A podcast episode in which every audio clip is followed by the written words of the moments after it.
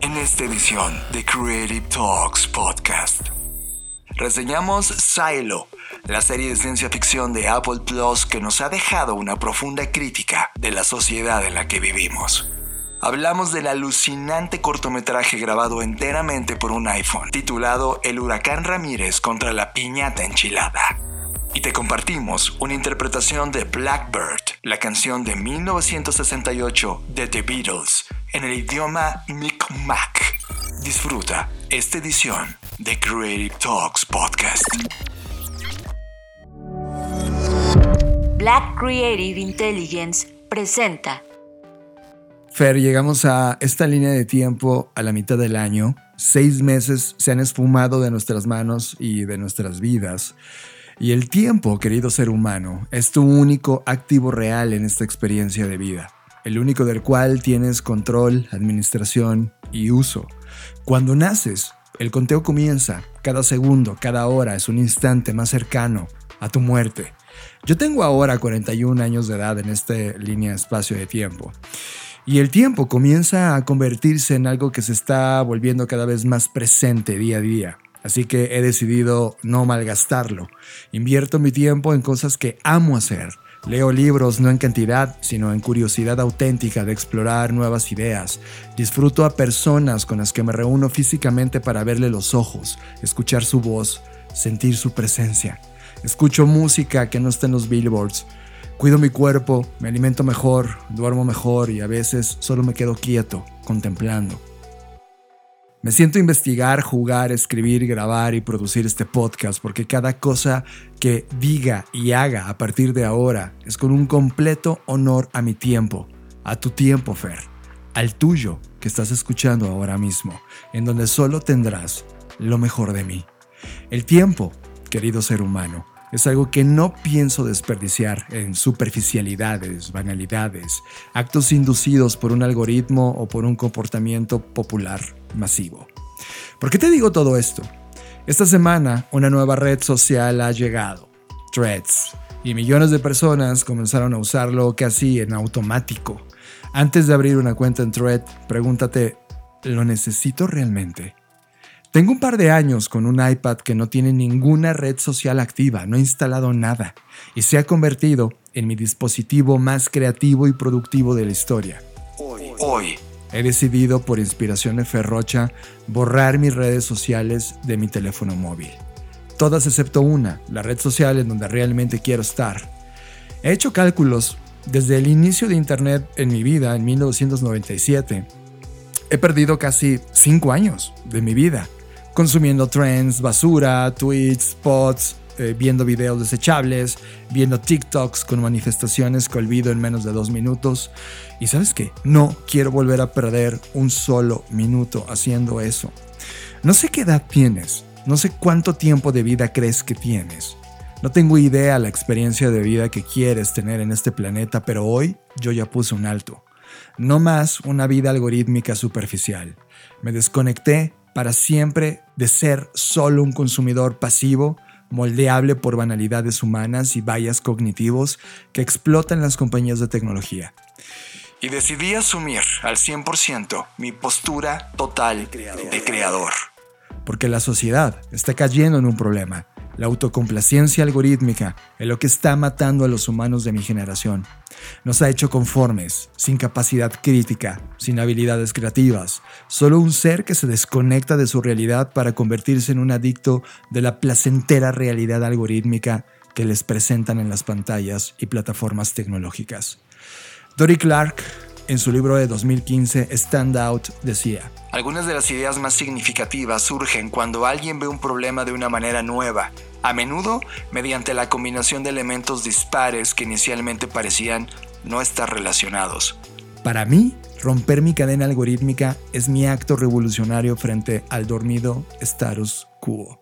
Hoy, antes de que te sumes a un nuevo candado de red social, pregúntate, ¿lo necesito? ¿Soy adicto a la realidad algorítmica? ¿Quiero gastar el tiempo de mi vida ahí?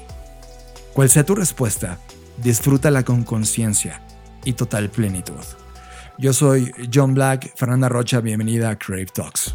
Hola, ¿qué tal? ¿Cómo están? ¿Cómo estás, John? Me encanta que hagas esta reflexión porque pues es algo que al menos tú y yo hemos venido cuestionando, ¿no? En términos de yo lo ponía el otro día en mis redes sociales. Pareciera que las compañías tecnológicas hoy quieren humanos más automatizados y máquinas más autónomas. Y pues evidentemente eso es un riesgo porque eh, la vida, al menos esta experiencia, se trata mucho de experimentar, de tocar, de sentir, de estar, de pensar, de ser, de todo lo que tiene que ver experimentar y si nos volvemos esclavos de un algoritmo o los algoritmos, cualquiera que estos sean, pues evidentemente estamos perdiendo ese valioso tiempo en dejar de experimentar lo que sea que para nosotros sea importante, ¿eh? no necesariamente es una actividad en específico. En tu caso lo tienes muy claro, las cosas que te gustan hacer, pero eh, no es que sean las únicas cosas que se pueden hacer, ¿no? Hay miles de cosas que se pueden experimentar y creo que es muy importante que nos cuestionemos y tomemos conciencia, sobre todo ahora que ha venido este boom de inteligencia artificial, donde pareciera que van a hacer todo lo que se supone no queremos hacer y nos van a ganar tiempo y nos van a volver más productivos. Y creo que el punto es productivos para quién o para qué, para hacer qué tipo de actividades y si de verdad nos están haciendo ganar tiempo o solo nos están volviendo, insisto, seres más automatizados y más esclavos del algoritmo. Y yo em, ayer que salimos, porque tenía que estar en Ciudad de México, ya que me invitaron a moderar un panel, eh, bueno, íbamos en el camino y yo aprovecho como para ir observando a las personas. Y Ayer sí eh, como que presté mucha atención y me di cuenta que sí ya hay varias personas que incluso su postura ya cambió, ¿no? Como que hay esta curvatura por estar mirando hacia abajo las pantallas y me hizo recordar mucho esta, este como diseño especulativo que se había hecho hace unos años sobre el humano del futuro, que era una mujer, era una señora de alrededor, no sé, ya entre 50 y 60 años, era como una escultura o una estatua, por llamarlo de alguna manera, y tenía una joroba, ¿no? Y esa joroba pues era porque pues todo el tiempo estamos volteando hacia abajo. La mostramos en el FBS de hace cuatro años. Exacto. Y, y, me acordé mucho de esa imagen porque dije, hoy sí es cierto, ¿no? Y hasta yo como que me enderecé y dije, ay, yo estaré igual, ¿no? O sea, como que... Eh, y, y, es brutal, es brutal como eh, ese solo es un punto en el que nos podemos dar cuenta claramente que nos está cambiando, pero imagínate si nos está cambiando la postura o la curvatura de nuestra columna, pues cómo está cambiando nuestros pensamientos, nuestra mente. Y bueno, creo que está bueno reflexionar, ¿no? Acá mm, por eso estamos haciendo este podcast. Este podcast está enfocado en eso, en cuestionar y en señalar eh, algunas preguntas que quizás no nos hemos hecho o que necesitamos hacernos más.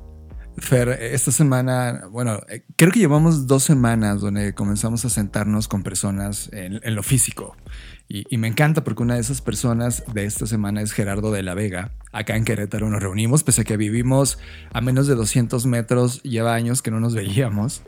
Y nos sentamos a tomar un café un día al final del, día y me hacía una pregunta súper interesante respecto a tu postura, Fer, sobre eh, por qué te sentías tan desilusionada con lo que estaba pasando con la inteligencia artificial. Y de camino de vuelta, en la carretera, hace unas horas que veníamos de Ciudad de México hacia Querétaro, donde cada vez es más difícil viajar por tierra, ahora te tardas mucho por los accidentes, eso nos permite filosofar en el camino y hablábamos justamente de lo que significaba para las compañías de tecnología la promesa de herramientas tan potentes, tan potentes como la IA.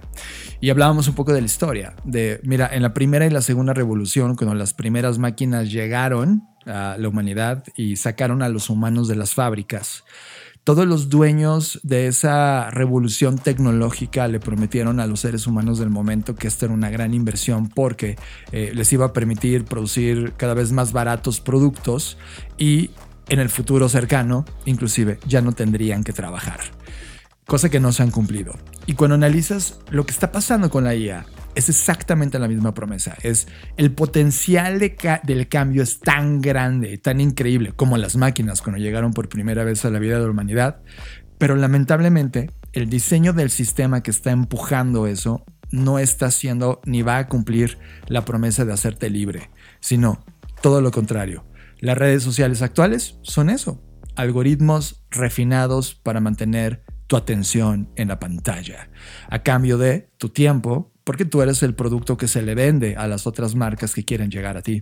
Pero además creo que, eh, y lo comentábamos, o sea, creo que la esclavitud, uno, sabemos que nunca desapareció, solo evolucionó.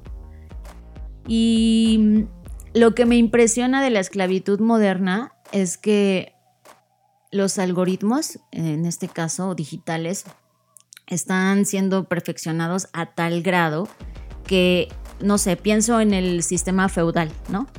Donde pues, era horrible porque pues sabíamos que existían las tiendas de raya donde tú tenías que endeudarte en una deuda que honestamente era impagable y que siempre ibas a tener que estar pagando para poder sobrevivir, pero a cambio, supuestamente, obtenías protección y una comunidad ahí en, el dueño del feudo, ¿no?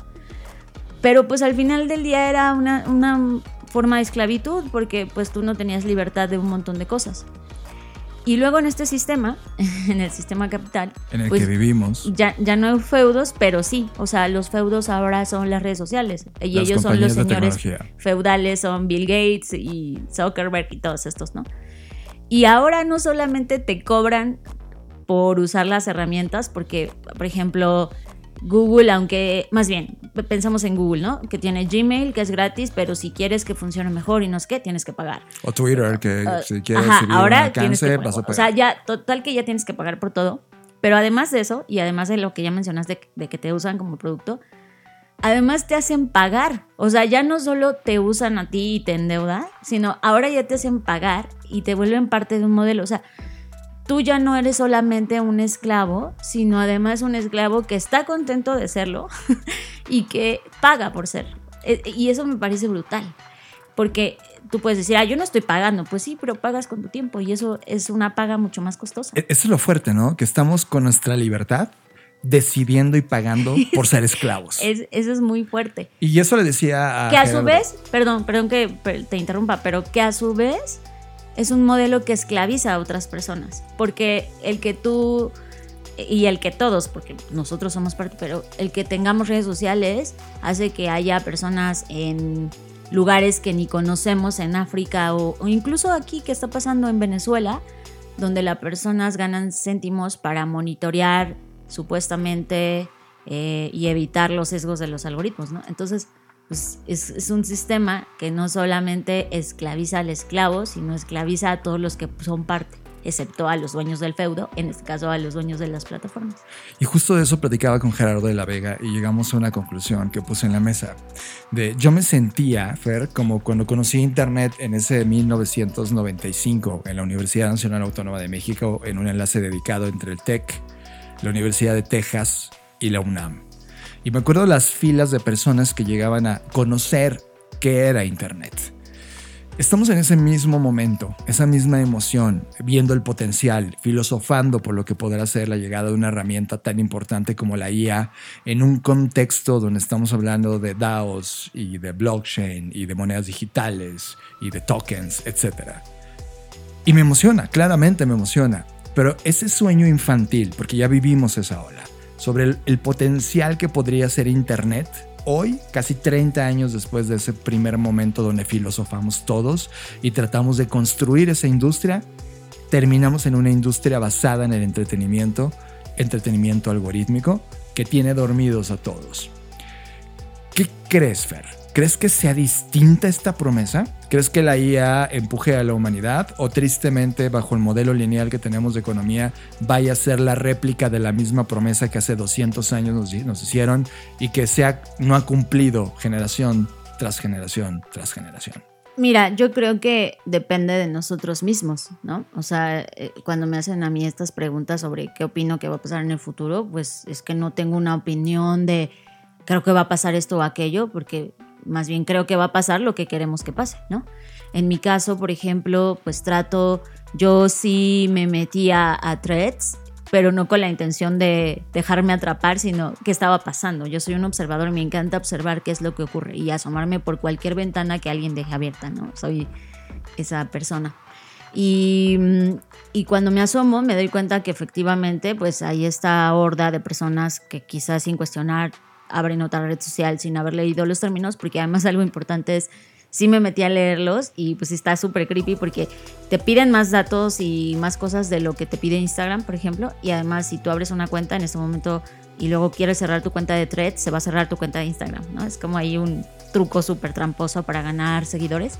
Pero bueno, más allá de eso, y respondiendo a tu pregunta puntualmente, yo creo que va a ocurrir lo que queramos y provoquemos que ocurra. Ayer, por ejemplo, que estaba en esta reunión con mujeres líderes, directoras de tecnología y que están encabezando no solamente compañías tecnológicas, sino han estado en la industria de la tecnología en diferentes ramas.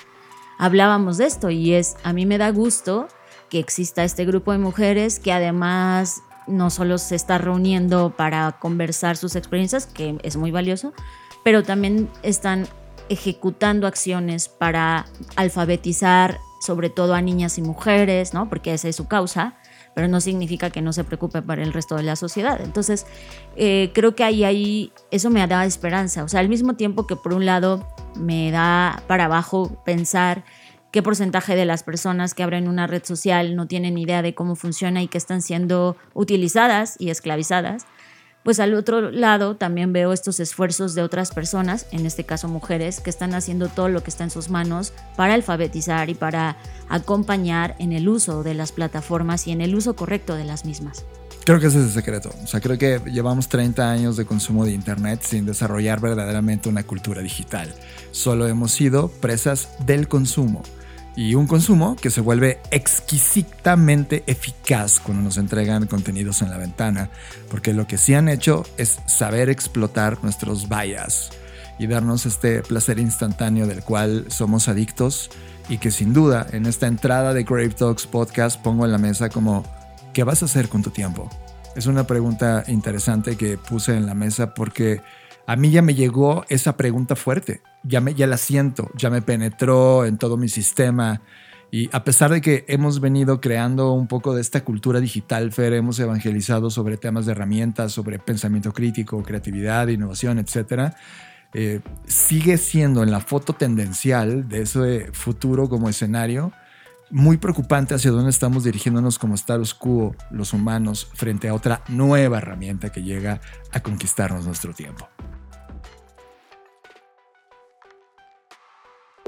Estamos viviendo la disrupción más grande de la historia de la humanidad, una en donde la creatividad y el desarrollo tecnológico son el centro de una revolución que lo cambiará todo, y tú la estás liderando. Bienvenidos a esta ruptura del espacio-tiempo llamada Creative Talks Podcast. Creatividad, innovación, diseño, negocios y futuros. Con Fernanda Rocha y John Black. Un podcast de Black Creative Intelligence presentado por Blackbot, Black School y Blackpool. Creative Talks Podcast. Media. Todos los contenidos que estamos consumiendo, series, videos, podcasts, música, películas, documentales. Media in Creative Talks Podcast. Y bueno, estas últimas semanas hemos estado dedicando nuestro tiempo a ver una serie de ciencia ficción que está buenísima, que se llama Silo o El Silo. Y Silo trata de mucho de lo que trata, como todas las buenas historias de ciencia ficción, pues son un retrato de la vida, ¿no? De lo que está pasando o de lo que podría pasarnos. En este caso, mostrado desde un punto de vista de un sistema que funciona eh, por pisos, literalmente hablando, eh, por niveles, en donde pues hasta abajo está la clase obrera trabajadora, eh, y hasta arriba están las élites que dominan ese silo o ese lugar, ¿no? Y pues no sé, a mí la verdad es que la serie me ha llevado por muchos momentos de reflexión y otros momentos como de mucha angustia, pero el cierre de temporada me dejó pensando mucho sobre, sobre, haciendo esta analogía sobre si el planeta Tierra y esta realidad es un silo, ¿no? Y luego eh, están las noticias de que posiblemente el Big Bang no es la explicación del origen del universo. Entonces es como, wow, me encanta cuando algo cuestiona pues, todo aquello que crees y que das por sentado. Eh, es interesante porque aunque podría ser falso, ¿no? O sea, podría ser solo ficción y menos ciencia, pues siempre es interesante como decir, ¿y si esto pasara? ¿Y si tal cosa no fuera verdad? ¿O si de repente nos enteráramos que nuestro origen es otro? Me parece brutal. Coincido contigo, creo que cuando llegamos a Silo, primero tenemos que poner algo en la mesa. Eh, la manera en cómo consumimos contenido es desde un aspecto crítico y creativo porque nos pone a conectar cosas que previamente ya habíamos cuestionado, hablado y de repente, voilà, la, vemos plasmada en un arte o en una narrativa que de repente dices, viste lo que veníamos platicando, ya está ahí. No vamos a contarte nada de, esta serie, creo que es una serie que se está colando como lo hacemos al final de cada año en, en el top, creo que Silo va a estar ahí muy arriba en el top de las series que vimos en el año, pero también hay que decir que es una, una serie que está basada en la novela de un autor norteamericano que se llama Hawk Howey, que se llama Crónicas de Silo, y de ahí extrajeron la idea original para adaptarla y escrita por Graham Just a esto que estamos viendo. Pero las conclusiones que tengo después de verla y no voy a matar nada de lo que vas en la serie, es que te pone a pensar profundamente en la estructura social que estamos viviendo hoy. Eso. Si bien Silo en la novela es una sociedad humana que no sabemos qué ocurrió en el mundo, no sabemos por qué eh, viven de manera subterránea. O sea, imagínense un edificio, pero para abajo, ¿no? Y es un silo porque. intraedificio. un intraedificio, vas bajando y bajando, y mientras más bajas de pisos, te vas topando con las distintas clases sociales en la serie te dejan entender cuál es la funcionalidad que tiene, cuál es el papel de la tecnología. Que eso es justo lo que enlazo en cómo abrimos la conversación. O sea, el, tema de en ese lugar, en el silo o en silo, juega mucho el rol de la tecnología y la mm, ¿cómo se llama? La vigilancia. Sí, brutal. Todo el tema de vigilancia es brutal. Tienen un control absoluto con cámaras que la gente no sabe que están ahí. O sea, imagínate tu teléfono móvil hoy, ¿no? Son cámaras que no sabes que te están viendo, aunque ya te lo han advertido, no lo has querido ver.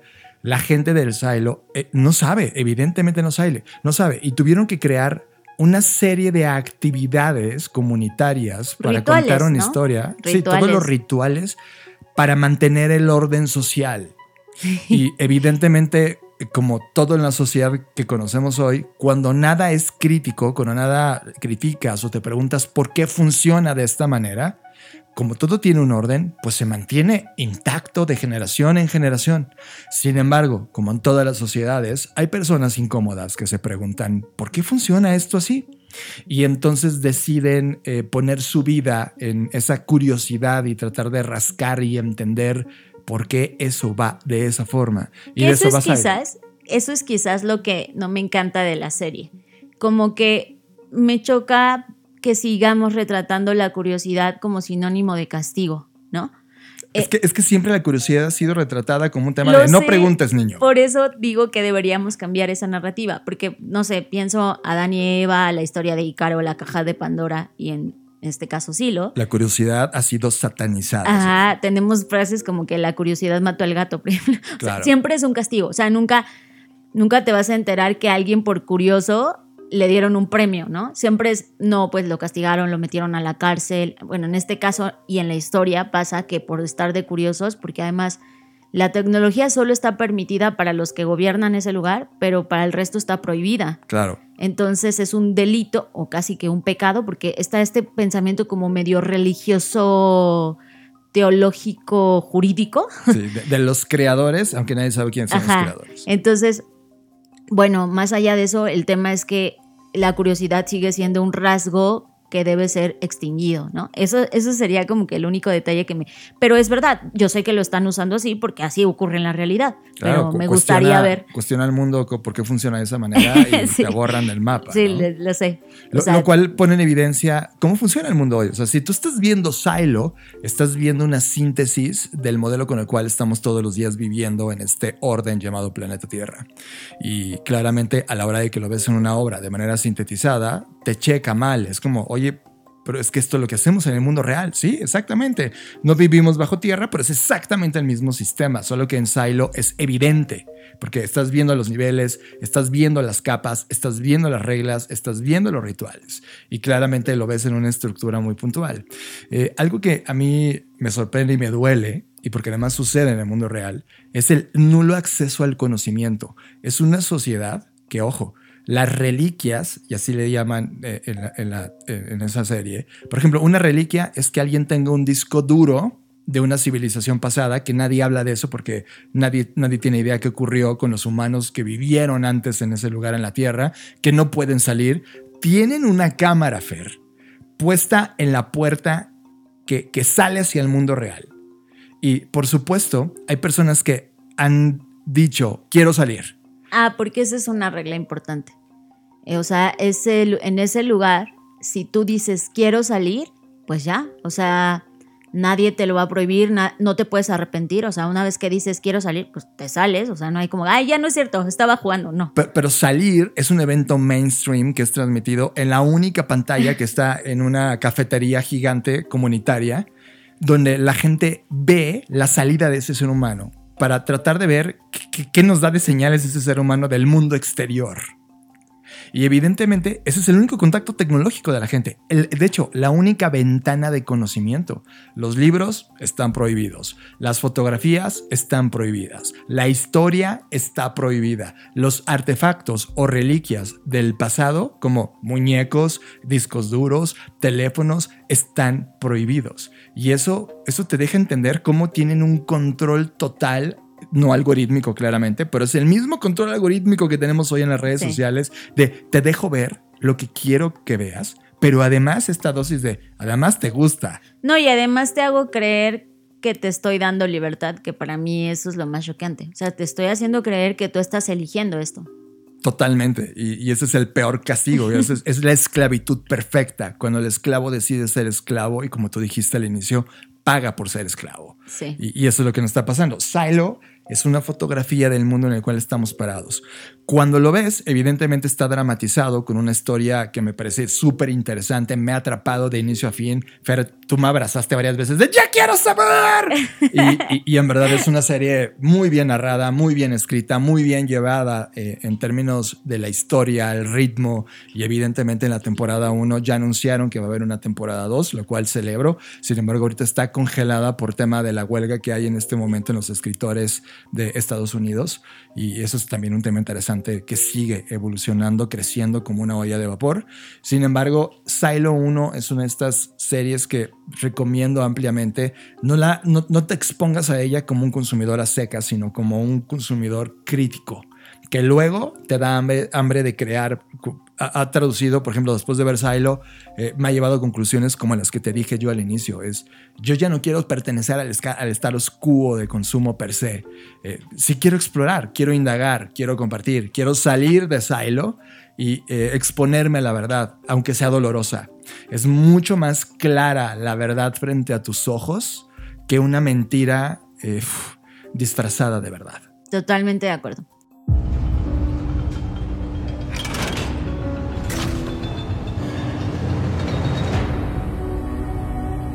We do not know why we are here. We do not know who built the silo. And why we are underground. We only know the world outside our sanctuary is death. If you boil the pact down to one rule, it's do not say you want to go outside. Or you will go outside.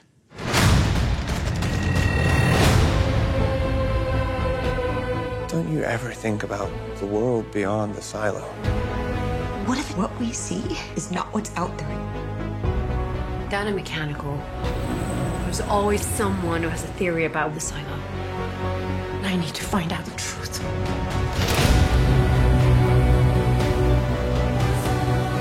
I found something that might hold the answers to a lot of questions. You have to stay quiet. And keep your head down.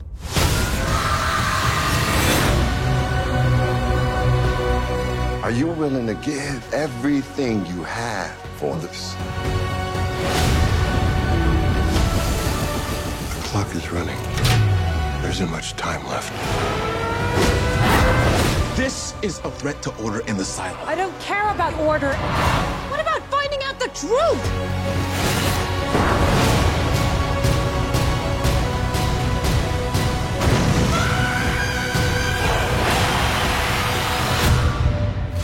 Some mysteries are best left unsolved.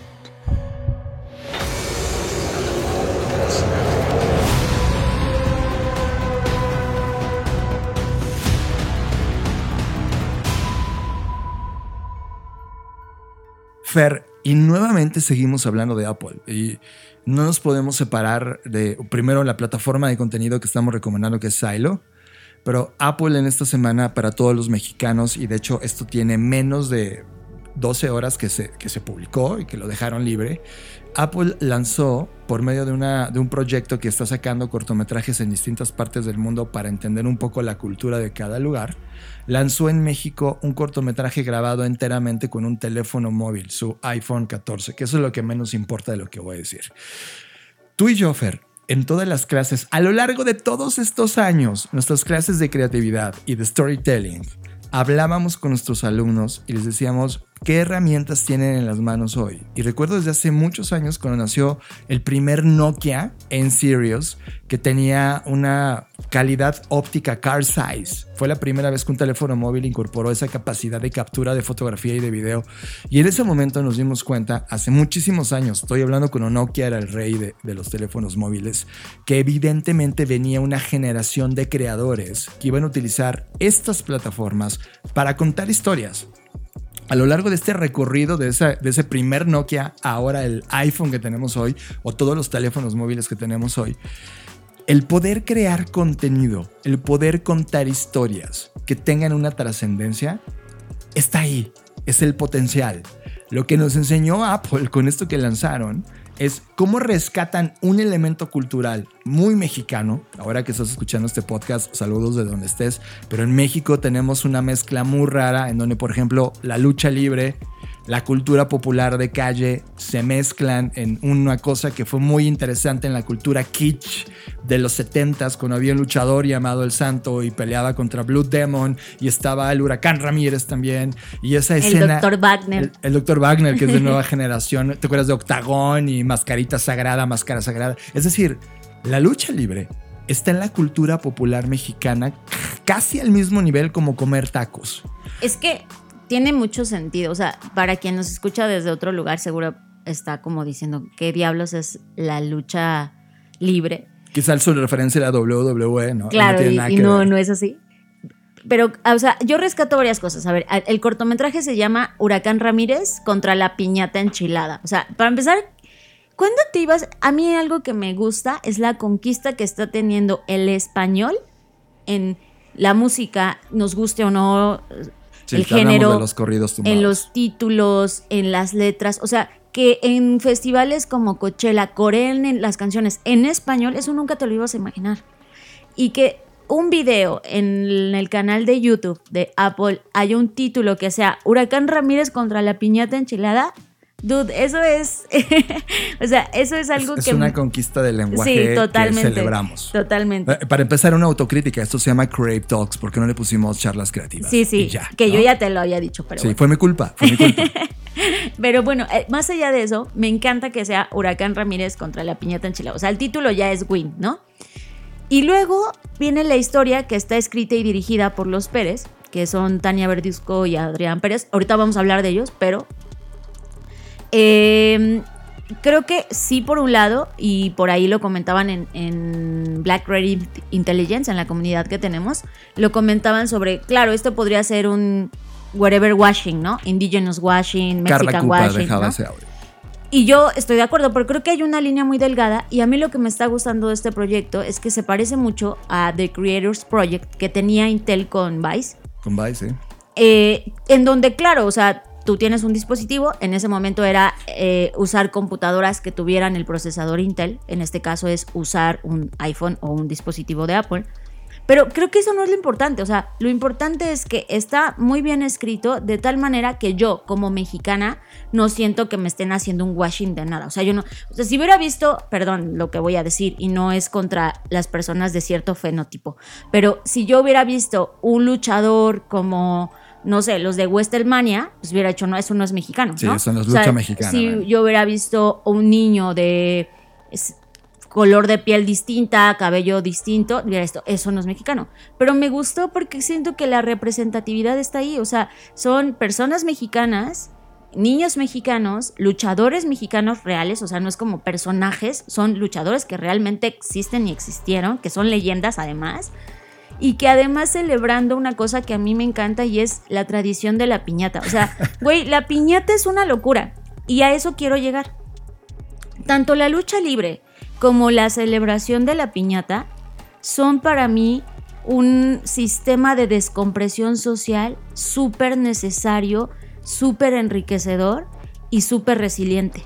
O sea, ambos, ambos, si comparas ambas cosas, son momentos Un desfogue, sí. de desfogue, de desestrés, de compartir. O sea, tú puedes ver en la lucha libre que a pesar de que son luchadores, es un ambiente súper familiar. Tú puedes ir con niños o con tu abuelita de 99 años que en ese momento se va a transformar y se va a volver en la persona más grosera del mundo y va a mentarle la madre a todos los luchadores. Pero nadie lo va a tomar a mal, No, no, ¿sabes? Porque no son groserías como, no, no, es con el afán de insultar, es con el afán de desfogarte, de decir, ah, este es el lugar en donde voy a sacar toda la que me he Y lo sacan, y lo sacan con fuego. Para quien no ha ido nunca a, una, a un espectáculo de lucha libre, No, lo voy a ¿qué- resumir en 30 ¿Qué es eso? No estás, no estás vivo. Ah. N- no lo sé. ¿Qué es vivir si no Imagínate- has ido a la lucha libre? Imagínate a alguien de, no sé, Colombia y No, Bolivia. lo sé, me queda claro. que no Pero si eres mexicano no has ido a la lucha libre, duda, algo estás, algo estás haciendo mal. Sí, claramente no es mexicano. Eh, La persona que es mexicana y no ha ido a lucha libre no es mexicano. Pero imagínate un cuadrilátero, te queda muy claro. Es la representación teatral del bien y el mal, donde están los rudos y los técnicos. Los técnicos son los buenos, los que hacen todo bien y van por la paz del mundo a partir de sus superpoderes de luchador. Los rudos son los tramposos, los que juegan con el mal, los que hacen todo el tiempo cosas que nunca haría una persona correcta. Aún así, creo que la audiencia más fidedigna, o sea, si le divides audiencia de qué bando está, son rudos, ¿eh? Hay yo un- creo que hay mitad y mitad, Yo como en voy por todo. encima. No, yo sí lo veo súper parejo. ¿Sabes dónde te das cuenta? Cuando se, porque en las gradas normalmente el divido, el público se divide, ¿no? Y ahí es donde te das cuenta que está muy parejo la Sí, cosa. total. Evidentemente los niños apuestan por los técnicos. Mientras más adulto te vuelves, te vuelves más Ya, rudo. más Es- malicia. Hay más malicia, entonces te vuelves de ese bando. Entonces, ese, ese choque de fuerzas del bien y el mal en una escena teatral deportiva, claro que lo es, porque requiere un O atletismo sea, es que ni el específico. teatro griego se atrevió tanto. Exacto. Y, por supuesto que ha incorporado con el tiempo evoluciones de la lucha libre, donde ha, ha dramatizado y ha creado storytelling y batallas épicas y duelos donde se llevan tres o cuatro años en un duelo personal entre uno contra otro y la sociedad lo ve como un lugar donde toma partido. Ciertamente la lucha libre mexicana, Fer, ya no es tan potente como en los 70s o los 80s, que, tuvo un momento pico eh, súper fuerte. Sin embargo, está ahí. Y cuando lo mezclas, como tú dices, con la piñata, que es este lugar que un día platicamos tú y yo fuera de micrófonos con nuestros amigos, eh, diciendo, oye, a ver, en el fondo la piñata es un objeto, antes representado con esta olla con picos y de colores y la pegabas, pero hoy la piñata se ha transformado a personajes y de repente tú eres fan, no sé, de Superman y te compran tu piñata de Superman y con un palo le pones, la, la rompes y de repente tú y yo decíamos, oye, pero es mi superhéroe, no le quiero pegar a ese, le quiero pegar al malo de Superman. Y, pero tenés razón, es un momento de desfogue. Tanto la lucha libre como las piñatas. Es un momento popular mexicano de interacción, de unión, de comunión, donde está permitido sacar esa energía y ponerle en su pinche madre esa cosa. Sí, y además es que me parece, o sea, híjole, lo que voy a decir quizás es demasiado, pero yo creo que gran parte del por qué hay una cohesión muy fuerte en ciertas colonias es porque son personas que se reúnen en estos eh, rituales, ¿no? O sea, si tú vas, por ejemplo, a la colonia donde está la Arena México, es una colonia que se siente totalmente unida, Y totalmente popular, sí. diferente. to- o sea, hay como muchas cualidades.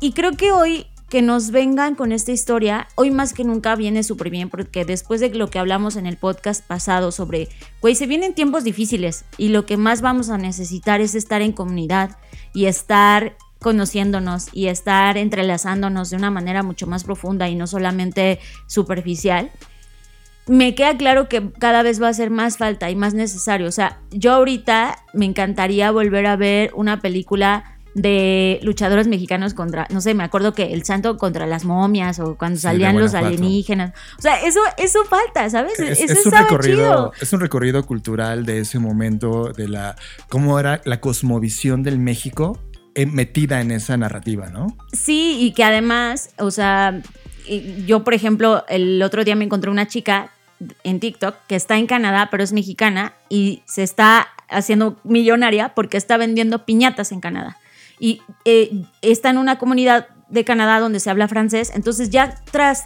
tradujo el dale, dale, dale al francés. Ale, ale, ale. El dale, dale, dale. Ahora ale, ale, ale. ¿Es francés? No, no sé cómo es en francés. Sí, yo lo, único que aprendí de Ricky Martin en el Mundial de Fútbol que decía go, go, ale, ale, ale en el ah, Mundial de Francia. Bueno, no sé cómo sea, pero ya la tradujo al francés. Y es hermoso ver a niñitos franceses cantando una canción popular mexicana. O sea, por eso a eso me refiero con la conquista que estamos haciendo en el mundo, ¿no? Pero más allá de eso, el, detalle de, la, de la paleta de colores, en donde, o sea, es real. O sea, no es como que ay, esos colores no hay en México. No, eso es México. o sea, eh, eh, la entrada, a mí el opening del video me parece brutal. Sí. Esa toma. Este dron que va entrando a la colonia. y que se mete la, a la colonia de colores y que además se mete al taller. Y, el señorcito, o sea, todo fue como, sí, sí, es cierto, sí, es así, ¿no? Eh, y, algo que me encanta hacer mucho de, también de esos espacios es que tú y yo en pandemia un lugar a donde corríamos era el centro ceremonial Otomí. Sí. Eh, para quien no sabe dónde queda, imagínense un bosque espeso, de verdad espeso, lleno de lagos, en una carretera donde solo va ida y venida, en donde está rodeado de olores del bosque conectas a ese lugar, son como 45 minutos de una carretera que pasa por lugares preciosos para llegar a ese centro ceremonial Otomi y ahí se graba como la parte final del enfrentamiento. Que me pareció brutal porque, a ver, ¿qué es un centro ceremonial? ¿No? O sea, para mí el ring es un centro ceremonial. Para mí el patio de tu casa cuando rompías la piñata es un centro ceremonial, ¿no? Y que haya terminado me parece una metáfora deliciosa. Pero además me parece increíble que la piñata enchilada, pues está enchilada, literalmente hablando, porque en lugar de engrudo le pusieron chile. O sea, en lugar de al engrudo agregarle azúcar, le agregaron chile. Y, pero a lo cual también te habla como el mexicano resuelve, ¿no? O sea, es, que hay muchos detalles. Y me gusta como que, ay, pues no hay azúcar, pues le pongo chile. Y pues sí se puede, ¿no? Pero resulta este monstruo. Y que haya un monstruo que sea una piñata enchilada, güey, me encanta. o sea, me encanta. El concepto en términos de los 18 minutos que dura el cortometraje son fascinantes. O sea, si eres mexicano vas a emocionarte sí o sí. Me, encanta. Y creo que la línea de poder leer por qué estamos hablando esto en Crave Talks tiene que ver con dos, eh, al menos en mí, dos temas. Uno, que contenidos de calidad son posibles cuando entiendes que tú eres el creador y utilizas las herramientas que tenemos en nuestras manos, es decir, tu teléfono móvil, no importando si es de X marca o de otra marca. En este caso, Apple apunta a que uses más sus teléfonos móviles para crear y eso es lo primero. Lo segundo, que toda esta línea de cultura digital, Fer, que yo me emocioné cuando vi en el 2015 la aclamada Tangerine de Sean Bucker, grabada en, enteramente eh, un teléfono móvil y que llega a Hollywood y que llega a los cines esa película y que personas que están en el mundo de Hollywood dicen, no, no, no, no, si grabas con un teléfono móvil no estás haciendo cine, ¿verdad? Es, es ese dolor que tenía Hollywood, de repente hoy, de años después, cuando te das cuenta que da igual la maldita tecnología que usas. Todo se trata de la historia que cuentas. Y por ahí un proyecto mexicano, un drama mexicano llamado Oso Polar de Marcelo Tobar, que también nos demostró que era posible, hoy tenemos este llamamiento. Es decir, la cultura local latinoamericana con mucha suerte la mexicana en este ejercicio particular, vuelve a demostrar al mundo que es posible ver el mundo con otras narrativas, otros puntos de vista, y que la única ventana para poder lograrlo es que dejes de asumir tu papel de consumidor y creas en tu creación. Sí, eh, y eso me parece muy bonito como la exportación de narrativas y la exportación de cosmovisión. O sea, esto está siendo patrocinado ahorita en el canal y en Twitter y en un montón de plataformas de Apple. Eh, yo estoy en un grupo donde comparto señales y tendencias a nivel internacional con personas alrededor de todo el mundo. Y cuando me hiciste llegar, yo se los compartí. Y todo el mundo me dijo así como, wow, ¿a poco eso pasa, no? O sea, les sorprendió ver esa cosmovisión, esa perspectiva de niños, ¿por qué los niños le pegan a una cosa, no? Y me dio mucha risa, o sea, en el buen sentido, como que dije, claro, porque siempre estamos acostumbrados a consumir nosotros las historias, no a exportarlas, cuando, güey, tenemos un montón de historias que, que, contar, ¿no? Que por eso, por ejemplo, tú y yo hemos dialogado muchísimo y tenemos un hambre brutal por contar la ciencia ficción latinoamericana que hemos recuperado en todos estos años de exploración. Sí, y, y, eso es, para mí, es un gran ejercicio. Eh, por ahí también en el grupo compartían que era como lo que pasó con James Bond y el, no sé, el Día, de, Muertos. Pero creo que no es tan así porque, insisto, no lo están contando personas ajenas. Sí, no es un James Bond que aquí en la cultura local es, no nació James Bond aquí, come on, es de Londres. Sino que sí se dieron a la tarea en la investigación de encontrar qué era este fenómeno. O sea, creo que está muy bien retratado. Eh, me encanta y me encanta una última cosa que voy a agregar, John, que yo no es que Apple me esté pagando nada, pero lo que sí me parece bonito, y eso se los quiero compartir, es que hizo un landing page, Apple, que vamos a compartir en nuestras redes sociales, por supuesto, hizo un landing page donde te explican el behind the scenes de este proyecto y además puedes tomar clase con el director de fotografía del proyecto. O sea, si tú estás en esta cosa estás estudiando formalmente o no, pero te gusta esto, te quieres dedicar a los temas audiovisuales, creo que tener un masterclass con, con, o sea, con este nivel de profesionales está buenísimo. A mí me encanta porque justamente apunta a lo que hablamos en el inicio del podcast.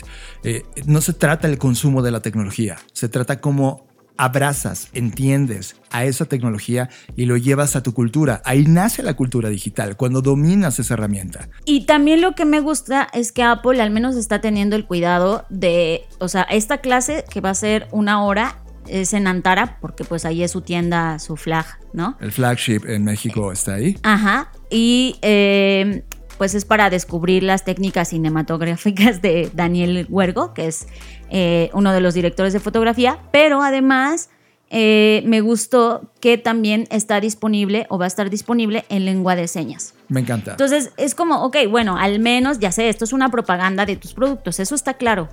Pero más allá de eso, me da gusto que esté haciendo este tipo de cosas, contenidos programas para empujar que los creadores usen mejor las herramientas. Eso está cool. That's it. Eso es lo que más me importa. Carla Cupa, que ahorita van a escuchar un poco de las reacciones de la BCI, porque inmediatamente pusimos el video de la BCI y tenemos reacciones de Esgarik, Arturo, Lander y Carla Cupa. Pero Carla Cupa dejaba un pensamiento crítico interesante, como diciendo, mira, fue emocional, wow, me encantó, pero por el otro lado mi cabeza crítica está diciendo, oye, este, solo está explotando la narrativa mexicana. Y yo me quiero detener un segundo ahí. Cuando te das cuenta que sí, está explotando la, narrativa mexicana y claramente esto de cara al marketing es como, ya ves cómo la publicidad funciona. No, men, esto no es publicidad. Es lo más cercano a storytelling y content marketing, dándote ese beneficio. Pero además de promover sus productos, me queda claro, Apple está diciendo con eso, usa más tu teléfono de esta manera. Lo que decía Carla era, era oye, ¿por qué Apple no abrió algo adicional? Mira, voy a poner una idea. Imagínate que ahorita, en este momento, Apple hubiera abierto un tema de talentos de nueva generación de la cultura eh, de la lucha libre o diseño de mm, botargas o piñatas de nueva generación. Y de alguna manera haber creado un grant o una beca que pudiera promover a esa nueva serie de creativos en esas áreas. ¡Wow! Hubieran cerrado la tenaza muy bien respecto al storytelling, respecto al contenido que pusieron, el dedo en la cultura y de repente la promoción de un ecosistema local que explotara ese hype. Porque este, este video, este, este cortometraje va a tener hype, lo está teniendo ahora mismo. Pero es que yo estoy de acuerdo con Luis Iván de la Fuente, que también comentó a ver, no es responsabilidad de las marcas hacer eso. O sea, por eso está el INCINE, ¿sabes? O sea, también creo que a veces queremos que las empresas resuelvan cosas que nuestros gobiernos no resuelven. Y eso no es, o sea, mi, mi, tema es, nos ponemos muy exigentes con las marcas, pero no ejercemos ese mismo nivel de exigencia con el gobierno, ¿no? Y no estoy diciendo que Carla Cupa no lo haga, estoy, estoy hablando en general, ¿no? Claro. Eh, y creo que, que, que, no se nos debe olvidar que esto es una marca, güey. Su compromiso no va a ser más que con sus ventas. O sea, es lo que quiero que sepamos. Que no caigamos en la ingenuidad de decir, ay, sí, Apple. No, o sea, no, no, güey. Sí, pero, pero, tú y yo también hemos hablado de que las, las compañías necesitan tener una genética distinta. Lo sé, necesitan tener más foco en el bien común. Es correcto. Y, sí, eso, eso no estoy diciendo que no. Pero también como que, pues no queramos que, ah, si ni siquiera nuestro propio gobierno no se preocupa por promover, porque O- lo hacer una nosotros empresa. mismos, ¿no? ¿no? O sea, ¿por qué lo va a hacer una empresa? En dado caso, Apple se va a preocupar por los estadounidenses, ¿no? Claro. O sea, eh, eh, solo estoy diciendo como, güey, pues no lo va a hacer. O sea, ahora que hubiera estado mejor, pero esto me da una, una idea, John, una idea súper buena. Yo creo que en todos los proyectos audiovisuales, y estoy hablando de toda la industria de contenidos audiovisuales, llámese cine, documental, cortos, lo que sea, todos los contenidos deberían de venir con una etiqueta. Así como vemos como, ay, director fulanito, sutanito, pues debería venir con una etiqueta como las etiquetas nutrimentales, en donde transparentemente nos diéramos cuenta quién lo hizo, cómo lo hizo, con qué presupuesto, y si los actores, porque esa es una preocupación que yo tengo, están ganando realmente lo justo. Y si y ahí veríamos estos indicadores de ah, a las actrices les pagaron menos, a los actores les pagaron más.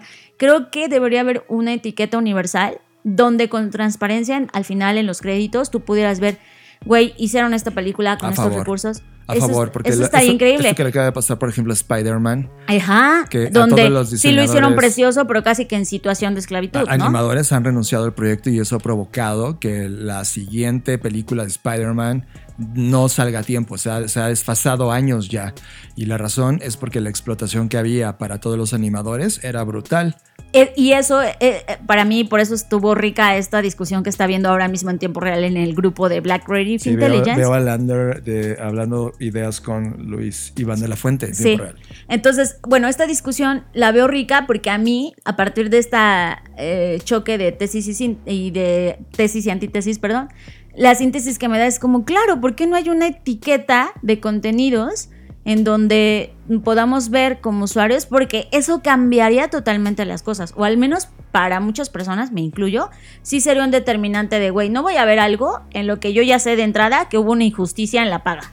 100% de acuerdo. Creo que a favor de eso y debería ser como esta, como tú dices, una etiqueta nutrimental. Ajá. que a la hora de como consumidor te acercas a un contenido de este tipo, sepas también que estás consumiendo, que estás apoyando e inclusive que necesitas fijarte para consumir y que puede ser un filtro para ti de entrada o no. Y creo que un tema más ético, equilibrado, puede ser mejores productos creativos y creo que las industrias creativas podrían dar una evolución interesante dejándonos saber cómo se hizo eso. Me encanta. Para cerrar, Fer, solo poniendo como redondeando todo lo que hemos platicado. Un nuevo cortometraje de una compañía llamada Apple, que es la compañía más importante del mundo, que el fin de semana pasado se declaró como la primera compañía en llegar a los 3 mil millones de dólares de valoración del mercado, o 3 billones de dólares nor- norteamericanos, que además es el doble de la economía que genera México, eso es impresionante. Tiene de repente una discusión creativa donde trata de poner congruencia en rescatar elementos culturales que ni los locales, y eso es una crítica para nosotros, nos atrevimos a poner, sirva este ejemplo como un llamado de atención a toda América Latina, Sí, a toda habla hispana. Porque eso nos pasa mucho. Otros, no- otros nos vienen a, a hacer ver nuestro valor. Hace poco conocimos a una chica estadounidense que es certificada en todos los agaves de México. Es como, güey, Sí, o sea, no, no tengo no. nada en contra de ella. Ella hizo su trabajo, o sea, ella... está apasionada y está defendiendo el mezcal mexicano, cabrón. Ajá, y es como, güey, no puede ser que un extranjero, y ojo, no, esto no es contra los extranjeros, es un llamado de atención a los mexicanos y a los latinoamericanos. Es porque siempre, o la mayoría de las veces, nos esperamos a que otros vengan a ver que sí tenemos talento, en lugar de creernos que sí tenemos talento y exportar esa cosmovisión al mundo, porque en serio le hace falta. 100%. Siga este segmento, este video, esto que está pasando, como un llamado de atención, como una muestra congruente de que nos toca hacer chamba, porque ¿qué creen? La forma en la que contamos historias está increíble. Inteligencia colectiva. Ideas, opiniones, preguntas, hipótesis, conclusiones y provocaciones que discutimos contigo. Inteligencia colectiva en Creative Talks Podcast. Eh, me sorprendió ver el, anuncio y me sorprendió más el nombre tan, tan agradable que tiene. Tocan cosas muy, muy importantes de la cultura en México, que es la lucha libre, que es este misticismo de eh, prehispánico, las piñatas y la lucha libre. Hacen una pequeña shake de todo esto y una buena historia. Algo que me llama la atención y que me enamoró es descontextualizar la piñata.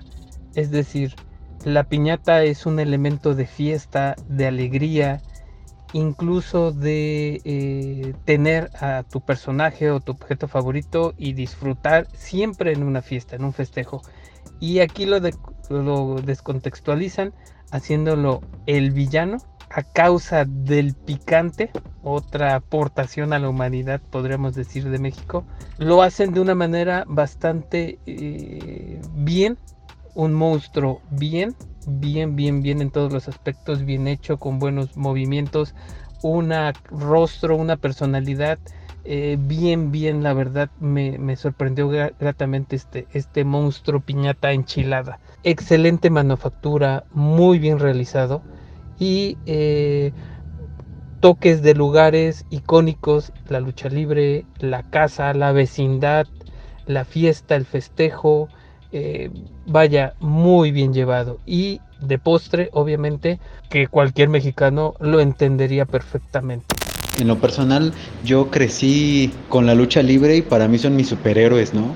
Hasta la fecha sigo asistiendo a la lucha libre y siempre es un ambiente único, ¿no? Donde se levanta el calor, puedes gritar groserías, o sea, es un ambiente muy mexicano.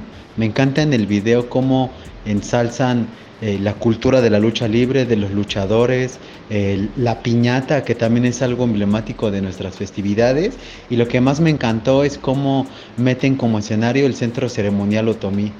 En general a mí es algo que me fascinó, definitivamente está muy bien hecho, creo que está además la calidad del, del video, ¿no? Con, con la que se visualiza, que es el, el- el iPhone, pero en general la, esencia me gustó que representa mucho a México y que usaron a leyendas de la lucha mexicana como es el Dr. Wagner y el, el huracán. Es algo que a mí me fascinó y pues ya se lo compartí a mis amigos que también son, son fans y amantes de la lucha libre.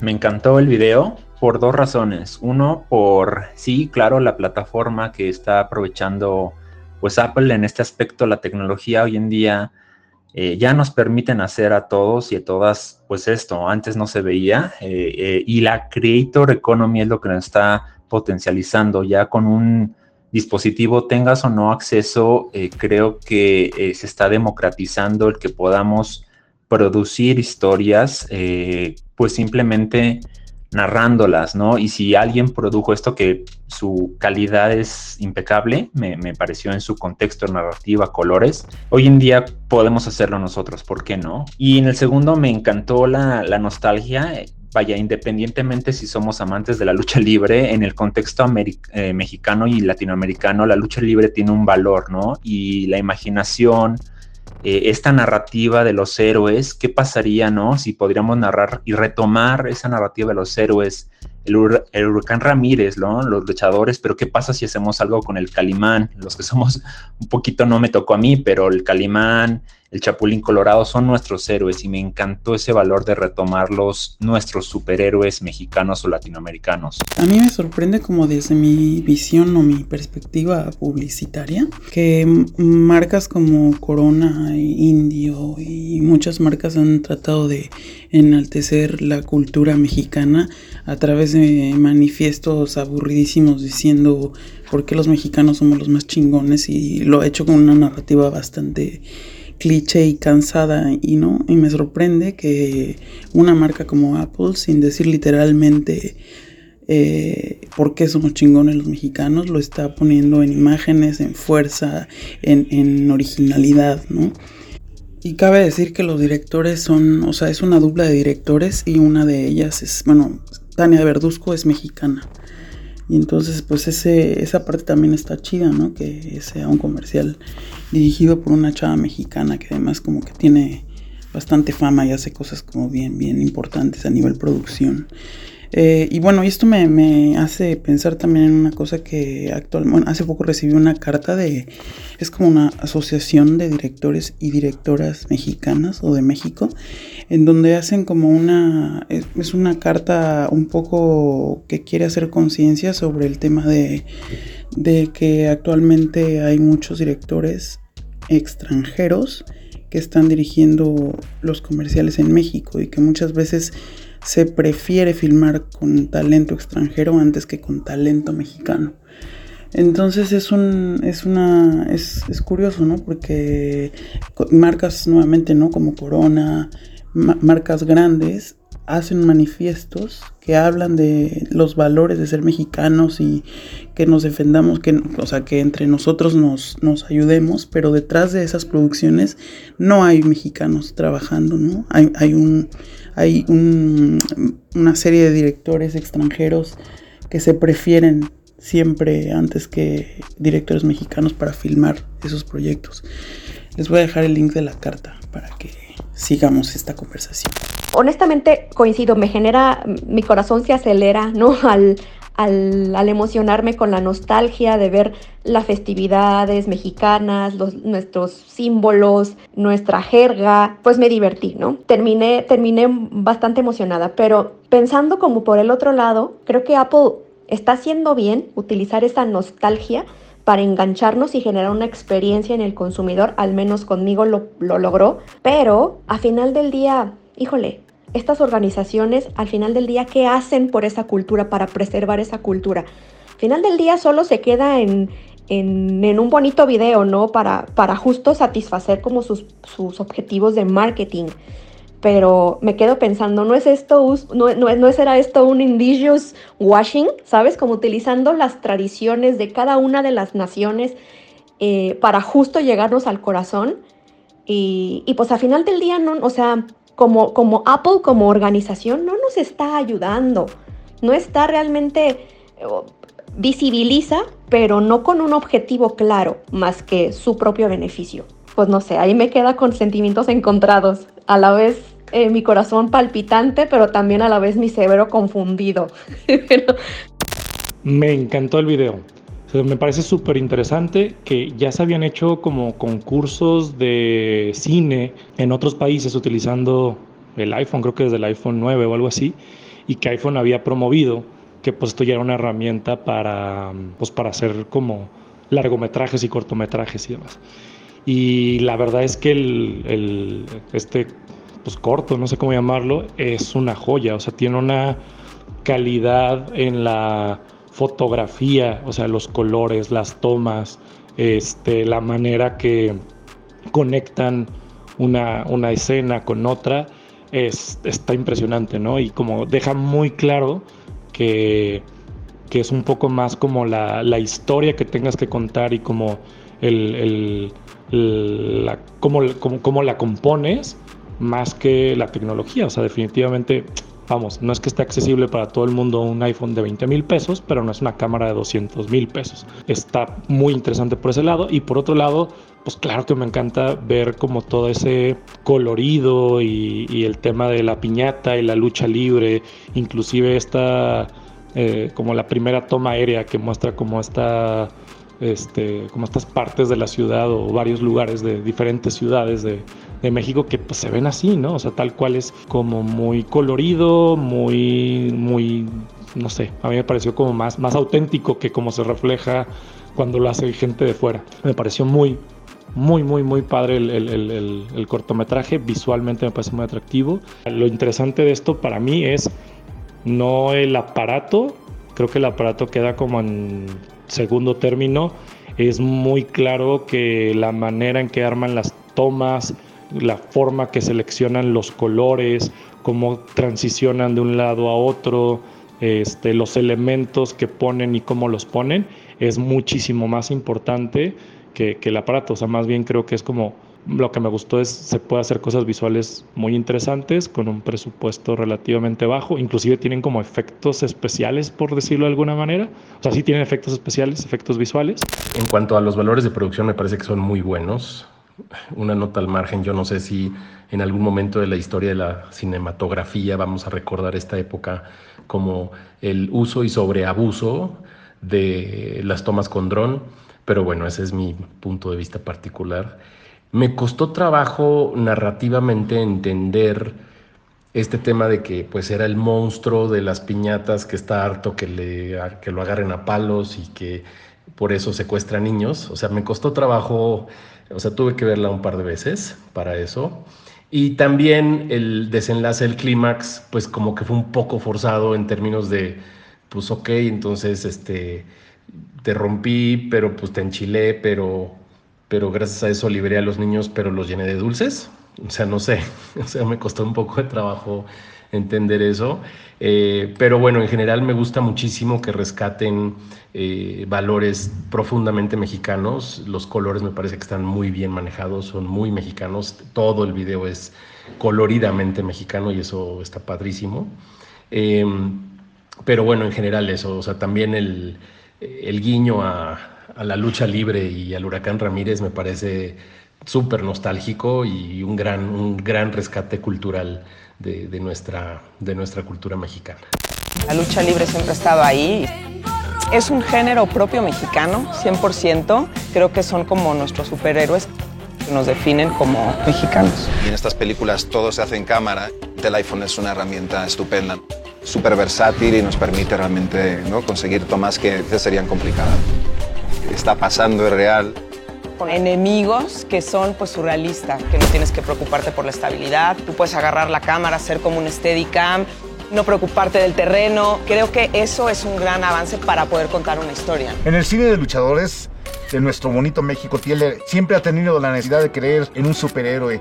Es asombroso ver cómo utilizan el, el, iPhone para poder realizar todo este tipo de escenas. El modo cine del, del, iPhone 14 es realmente la estrella. Consigue que de repente te olvides de que estás con un teléfono y de repente estás con una pequeña cámara de cine. Y el hecho de que puedas escoger dónde poner el foco si es que de repente ha sido, se te ha pasado. Llevo muchos años, de hecho, filmando con iPhone. La verdad creo que es una herramienta muy práctica. Nosotros somos personajes de tradición. Los luchadores somos en carne y hueso, somos personas reales. El hecho de filmar con un iPhone fue mágico, donde no hay grúas, donde no hay cables, donde no hay equipo que te esté estorbando. Digo, es una muy buena cámara, te cabe en el bolsillo y crea imágenes de muy buena calidad. La ventaja de que puedas rodar en situaciones como en la cueva, llenas de polvo, tierra y todo perfecto.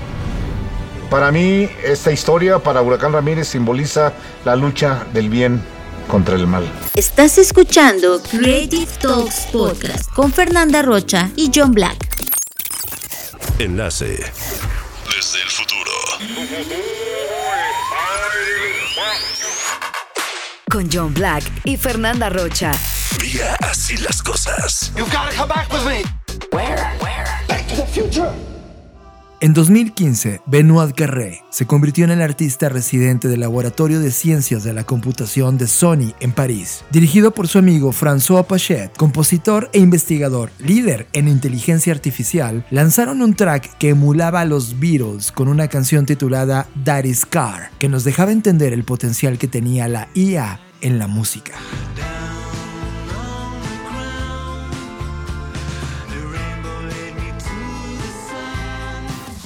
Pero hace unas semanas, la revista Rolling Stone publicó una noticia que nos sorprendió a todos. Paul McCartney usó inteligencia artificial para hacer la canción final de los Beatles. McCartney utilizó una demo antigua grabada en un cassette que Lennon hizo antes de su muerte en 1980. Utilizó la misma tecnología que Peter Jackson empleó para aislar y restaurar el audio del épico documental de los Beatles titulado Get Back. Una tecnología de desmezcla que permite aislar los instrumentos y las voces individuales entre sí. En una entrevista, McCartney dijo esto para la BBC.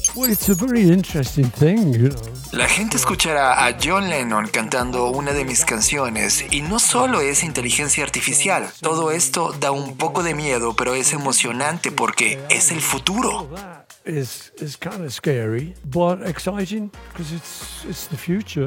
McCartney dijo que la canción sería lanzada este año, pero no dio una fecha exacta. Tampoco reveló el título de la canción, aunque parece muy probable que sea la melodía apócrifa e inacabada de Lennon de 1978. Now and then. Lo que McCartney nos mostró es el punto medio entre lo que puede alcanzar la creatividad humana y la creatividad artificial. Un punto de co-creación, codiseño, colaboración, que puede llevarnos a nuevos alcances creativos. Y nos llevó a preguntarnos cuál es el futuro de la música. Hace unas semanas, Spotify y YouTube tuvieron que eliminar por petición de la disquera Universal Music Group la canción falsa o fake track de Drake and The Weeknd, Heard on My Sleeve, el cual había logrado 625 mil reproducciones en Spotify y 275 mil visitas en YouTube, 15 millones de reproducciones en TikTok y más de 20 millones en Twitter en sus primeras horas. El track lo creó un usuario llamado Songwriter977, usando inteligencia artificial, quien abrió el debate sobre qué es una creación, hasta dónde llega la propiedad intelectual, qué son los derechos de autor cuando una obra nueva sale al mercado emulando las voces de otros seres humanos, qué es copyright en tiempos de creatividad artificial. Lo cierto es que la inteligencia artificial generativa es capaz de imitar la forma de escribir, pintar, crear o cantar, replicando la voz de todo tipo de personas y artistas famosos. ¿Es este el inicio de la música artificial? Todo este movimiento sigue siendo polémico y no aceptado por la Academia Nacional de Artes y Ciencias de la Grabación de Estados Unidos, quienes manifestaron recientemente que no otorgarán premios Grammy a ninguna pieza que utilice inteligencia artificial, herramientas generativas o algoritmos informáticos. Solo los músicos y creadores humanos serán reconocidos por su excelencia creativa en la industria musical. Eso nos lleva a una pregunta existencial. ¿Qué significa ser artista? ¿Qué significa ser creador? ¿Qué significa ser músico? Cuando cualquiera puede crear como tú. Preguntas que intentaremos contestar en la siguiente entrega de Desde el Futuro. Mientras tanto, nos vemos, nos vemos en el futuro. Creative Talks Podcast con Fernanda Rocha y John Black.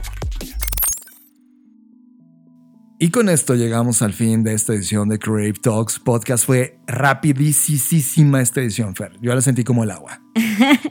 Me encantó. Yo la verdad estoy como muy tranquila, entonces como que se me pasó así como de, wow, qué, como, que fue lento pero rápido, así. Sí, lento pero rápido. sí, tienes toda la razón. Y creo que la semana también fue así. Te felicito, Fer, por eh, cada vez convertirte en una mujer muchísimo más relevante y llena de valor en los ecosistemas donde estás participando. Y sirva esto también a las personas que rodean a todas las iniciativas que se están construyendo ahora mismo. Mis respetos totales. Y también en la semana yo a nivel particular, eh, sintetizando una serie de grupos en los cuales estamos participando desde el punto de vista académico, dando clases. Y hay un grupo muy particular que me retó y eh, me, trajo una palabra que tú y yo hemos venido procesando en estos meses, que es la originalidad. Pero no la, originalidad no visto como algo nuevo que nadie más había visto, sino el regresar al origen. Y regresando al origen, en la semana encontré algo fascinante, Fer. Eh, grabamos nosotros un, un, pedazo de audio para W Radio que es, se llama Desde el Futuro. Todos los jueves estamos en la radio más importante de nuestro país, en el noticiero de las mañanas, que es el más importante del país, y nos dejan hablar de futuro unos minutos. La pieza habla sobre regresar al origen y pusimos a la música y el poder de la música y la IA, pero esto tiene que ver con un proyecto de una mujer de 16 años que está tratando de rescatar un idioma algonquino oriental que vive en una zona o que estuvo en una zona nativa eh, de Canadá y Estados Unidos, que ahora se ha perdido. Y ahora para crear conciencia sobre este idioma nativo y tratar de rescatarlo del olvido, lo que hicieron fue Emma, junto con una persona que se ha venido eh, estudiando, eh, se llama Katani Julian, esta lengua y cuidarla y trascenderla, decidieron grabar una canción de los Beatles a su idioma. Y suena tan exquisito. Y es que no te das cuenta de, Fer, qué hubiera pasado si hubiéramos eh, o rescatáramos nosotros con esta misma orden de ideas el náhuatl o el quechua y de repente canciones que son tan populares en la cultura, de repente convertirlas en estos, en estos audios nuevos y frescos para nosotros, pero que implican regresar al origen creo que ahí hay algo ocurriendo, John. Yo veo algunas señales y son chiquititas, son señales emergentes, pero por ejemplo, me enteré que en Monterrey hay un centro de lenguas, en, lugar de centro de idiomas, centro de lenguas y enseñan náhuatl y enseñan muchas lenguas. Y, como que me parece interesante eh, como incluso algunos em, países y zonas muy particulares están usando la Web 3 para rescatar todo esto. O sea, siento que ahí hay algo pasando interesante en el, en el rescatar esta tradición, estas ideas, porque además algo muy importante es que las palabras construyen la realidad, ¿no? Sin duda. Y el tipo de palabras que usas, pues es el tipo de realidad que vives. Y eso me encanta. Creo que ahí hay algo, seguramente lo estaremos reportando ya en el reporte de tendencias, ya, o sea, ya como que muy específicamente. Pero yo sí he encontrado muchas señales últimamente que están girando alrededor de rescatar idiomas, y lenguas, eh, y pues eso me parece muy interesante. Eh, mucho, por ejemplo, de los avances que sí me emocionan de la IA es eso. Claro. Libros antiguos que tenían que pasar por traductores humanos que habían estudiado la lengua, de repente algorítmicamente la IA puede escanear, entender y corregir la traducción de cara a lo que hoy tenemos como cultura. Eh, nos puede acercar, Fer. Creo que no debemos tirar como, como algo del pasado el pasado. Es de hecho nuestro origen. Y creo que mezclando el origen el reto del mundo que tenemos y las herramientas que tenemos para diseñar esos futuros creativamente, creo que si ponemos eso en balanza todo, wow, eso sí me emociona.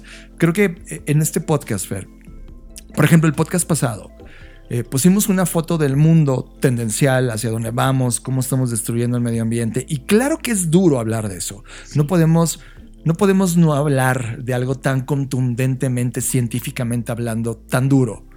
Pero cuando asumes esa realidad y a través de tu habilidad humana, creativa y de innovación para corregirla y hacer ese algo, de repente cuando volteas a ver estos proyectos que son simples en la ejecución, pero potentes en lo que te pueden transmitir, te das cuenta que, que sí tenemos todavía crédito de cambio, ¿sabes? Y me vuelve a meter, como tú dices, las palabras, las palabras construyen nuestra realidad. Quiero a partir de ahora este podcast comenzar a construir una realidad en positivo. Claro que de repente traeremos estas fotos de reality check que son duras, pero dejar, de, dejar el pesimismo detrás, porque el pesimismo está en los algoritmos ahí. No, y además, ¿sabes qué? Y qué bueno que lo traes a la mesa.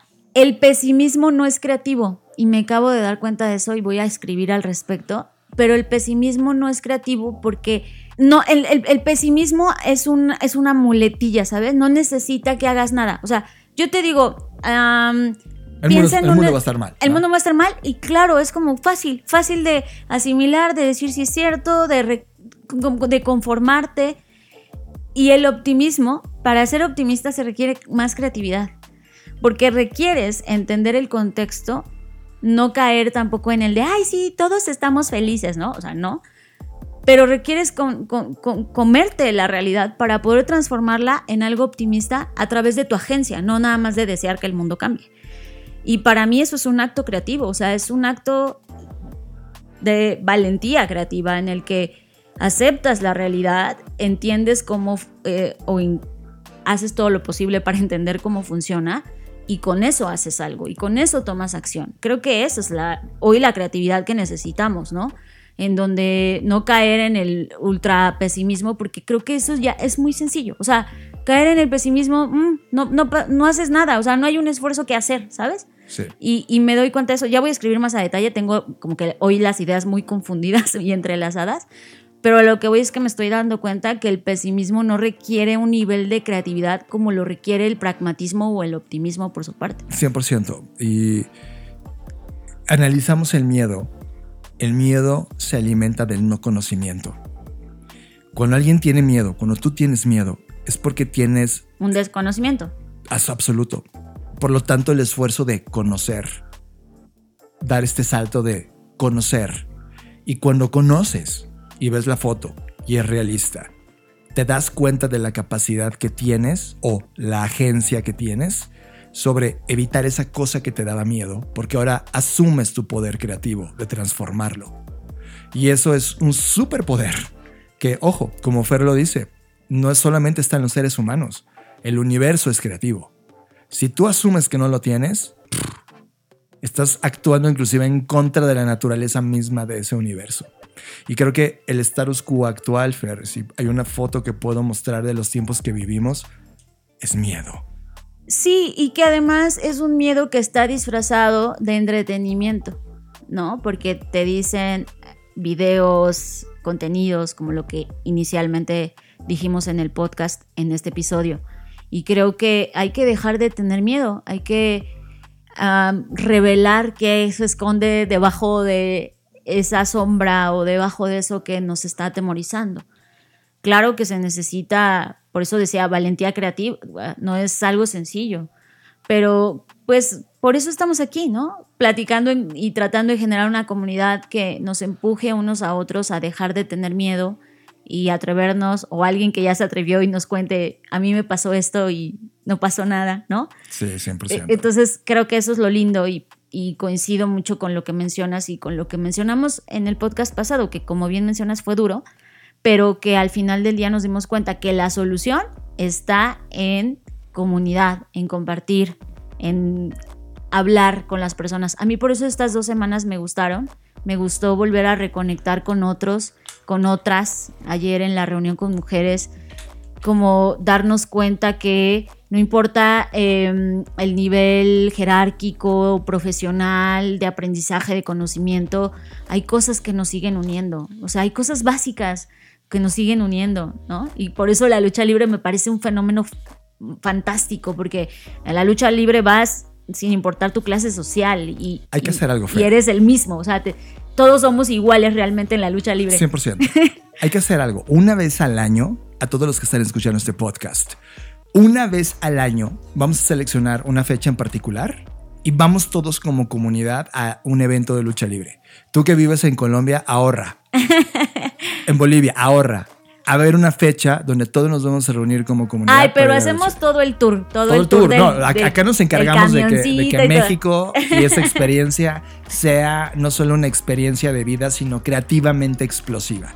Y hablando de comunidad y compartir, Fer, eh, en este momento mientras hablamos, y no es bullshit, la BSI, tenemos una comunidad en WhatsApp, están en on fire, güey, tirando ideas bestiales. Si tú no eres parte de esta comunidad del Black Sea, te estás perdiendo de una serie de seres humanos fuera de este planeta que están compartiendo cosas fascinantes. Métete a la BSI, la Black Creative Intelligence está abierta para ti. No sé qué haces no siendo parte. Así que métete, están increíbles las cosas que ocurren dentro de la comunidad y que te estás perdiendo. Dos recomendaciones finales. Hay un podcast que también es parte de la BCI, se llama Conectando Puntos.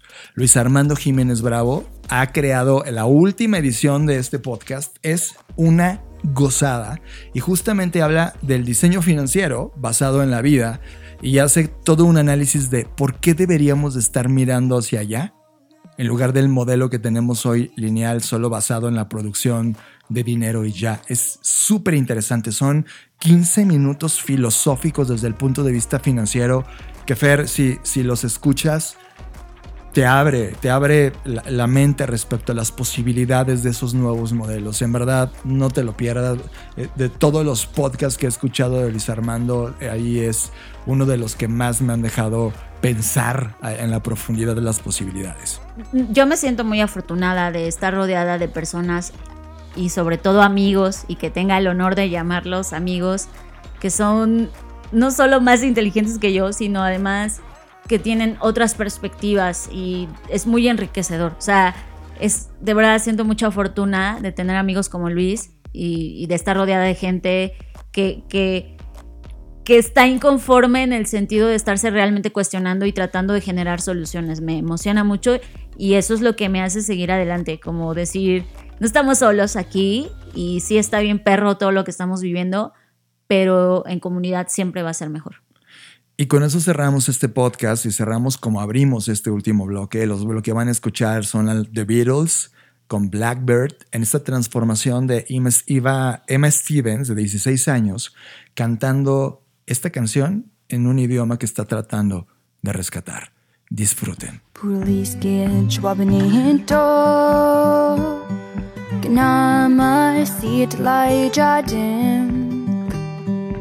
del bedausen Es kommer du mosen egningen min jasen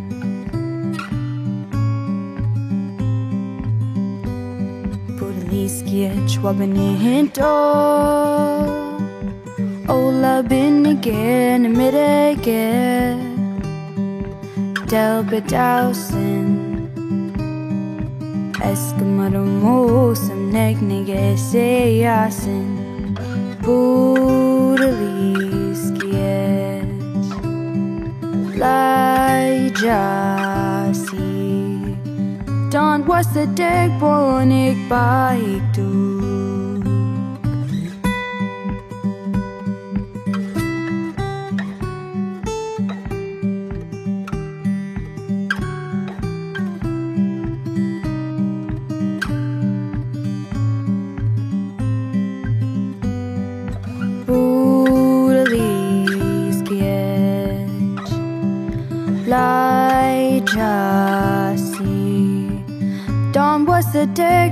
panik-panik doe.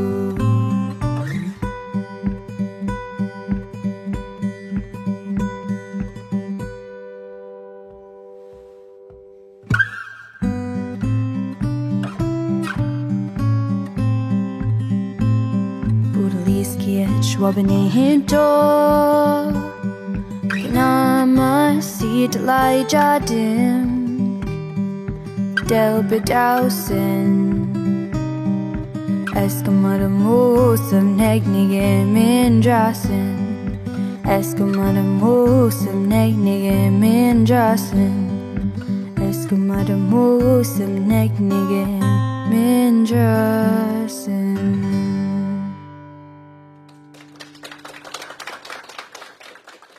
Nos vemos, nos vemos, nos vemos en el futuro. Escuchaste Creative Talks Podcast con Fernanda Rocha y John Black, un podcast de Black Creative Intelligence, presentado por Blackbot, Black School y Black Bull. Nos vemos en el futuro. Black Creative Intelligence presentó